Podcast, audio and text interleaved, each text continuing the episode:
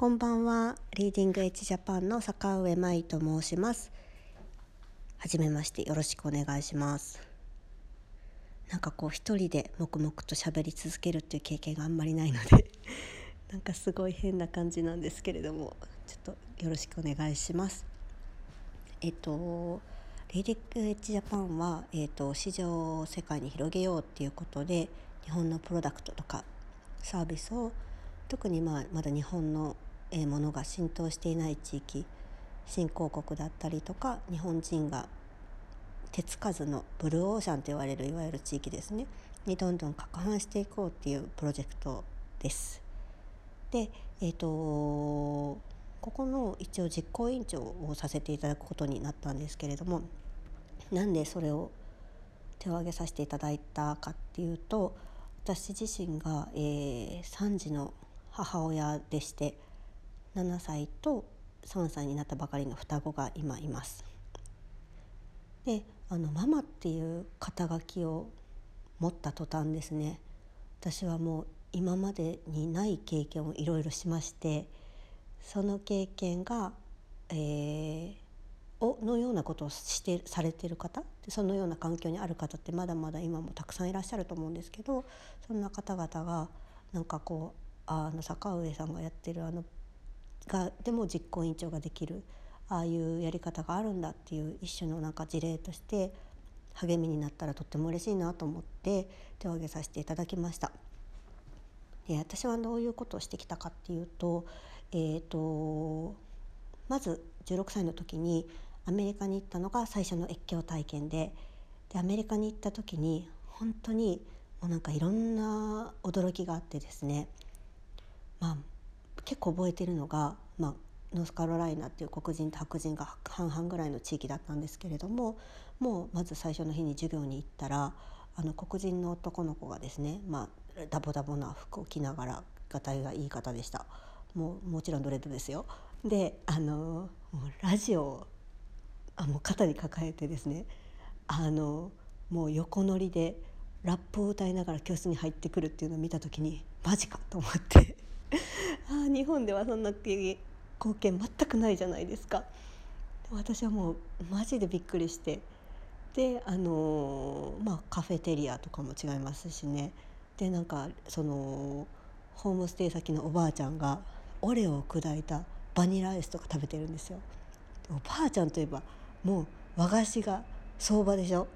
おばあちゃん。まあそれはアメリカのおばあちゃんはそうなんですけど当時はそんな常識もなかったんですよ。もう日本の常識しかなかった私にとっては。それは結構ビビりまして。でなんか海外ってすげえなと思って。私の視野ってむちゃくちゃ狭かったんだなと思って。そこから私はもう海外のことがいろいろ大好きになって。まあ、南米から来た留学生とかね。ヨーロッパから来た留学生とかもそのそこにも何人かいたんで仲良くなってでますます私のこう世界が広がってで大学でも、えー、留学のできる大学を選んででデンマークに留学したんですね。でそしたらデンマークの留学先でインターナショナルな寮に入って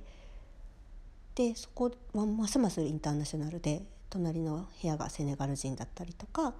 とまあたくさん中東南アジアとかあのインドネシアとかタイとかベトナムとかあとまああ中国人もたくさんいましたしであの、えー、まあ、もちろんヨーロッパからの各国、えー、イタリアスペインフランスとかイギリスとかからの留学生とかポーランドハンガリーとかもあらゆるところですね。クロアチアとかもいましたしあとアフリカからそのセネガル人もそうなんですけど南アフリカとかそんなところからの留学生もたくさんいてもちろんその北欧のデンマークの人とかも、まあ、もちろんそこの 大学の人なんでいるんですけど、まあ、そこでたくさんまたインターナショナルな経験をして、えー、そこから就職したのもあの貿易輸出入の仕事をしたりとかあとバイバイングで買い付けに行ったりとかあ展示会に買い付けに行ったこともありますし日本の商品をいろいろ展示会に海外の展示会に出したりもしてますしあとその海外の工場の生産管理をしてで商品を作って日本に持ってくるっていうのもやったりとかあとそうですね上海に直営店を出すような実行委員長をやったりとかあと国際会議をする事務局を最近はやったりもしました。はいで私はそんな海外がとっても大好きで仕事をするなら是非海外に関わる仕事をとずっと思っているんですけれどもであのママになった時にそのその時に働いてた会社に、えーと、前例がないからっていうことで産休とか育休が取れない状態に陥ったわけなんです。まあ、今考えたらそれ全然あの言ったら私続けれたと思うんですけどまあその時はなんとなく泣き寝入りをしてしまったような状態でしてでまあママとなって私は仕事が大好きだったんであの子育てだけをしないといけない状態とか子育てだけしかできない状況まあ、その復帰する見込みもないし保育園もなあのそのそんなねあの仕事をしてない人入れないような状況ですしね東京なんか特に。でなんかいろいろモヤモヤしながら1年半経った頃にちょっと一年発起してもう保育園見つからないでもいいから転職活動してみようと思って先に転職活動に動いてみたはいいもののあのーそこでですねいろいろ面接には行けるんですけれどもあなた子供を抱えて仕事したことないでしょ大変なこと分かってないでしょって言われたりとか子供が風邪ひいたらどうするんですかって言われたりとか まだそんな小さい子供をあの預けさせるなんてかわいそうでしょとかなんかありとあらゆることを言われたわけなんです面接官の人に。誰も私の面接なんかしてくれない。私はもうママでしかないんだっていうのをまあそこで痛感させられて。で半年ぐらいかけてようやく、えー、外資系の企業には入れたんです。で外資系はまあそういうことは全く聞かなかったのであなんか日本の企業ってやべえなと思って。まあそんな経験をしました。はい、でその外資系に入って3年ぐらい経った時に、えーと、昇進の話があってですねまああったんですけれどもそのタイミングで私がその双子妊娠が発覚してですねでそこの企業で、まあ、そんな悪いような感覚は持ってないんですけどあのそこの日本の社長さんから、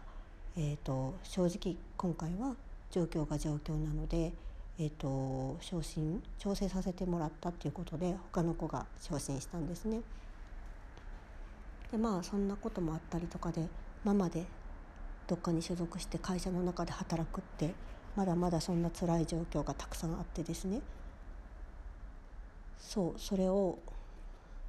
もう打破するためというか物理的に双子も双子の赤ちゃんなんか抱えてたら時間もないですし好きなことをやるためにはどうしたらいいんだと思った時にもう独立して好きな仕事をどんどん自分でやっていくしかないっていうことで、まあ、そのタイミングでですね本当に仕事をちょっと私に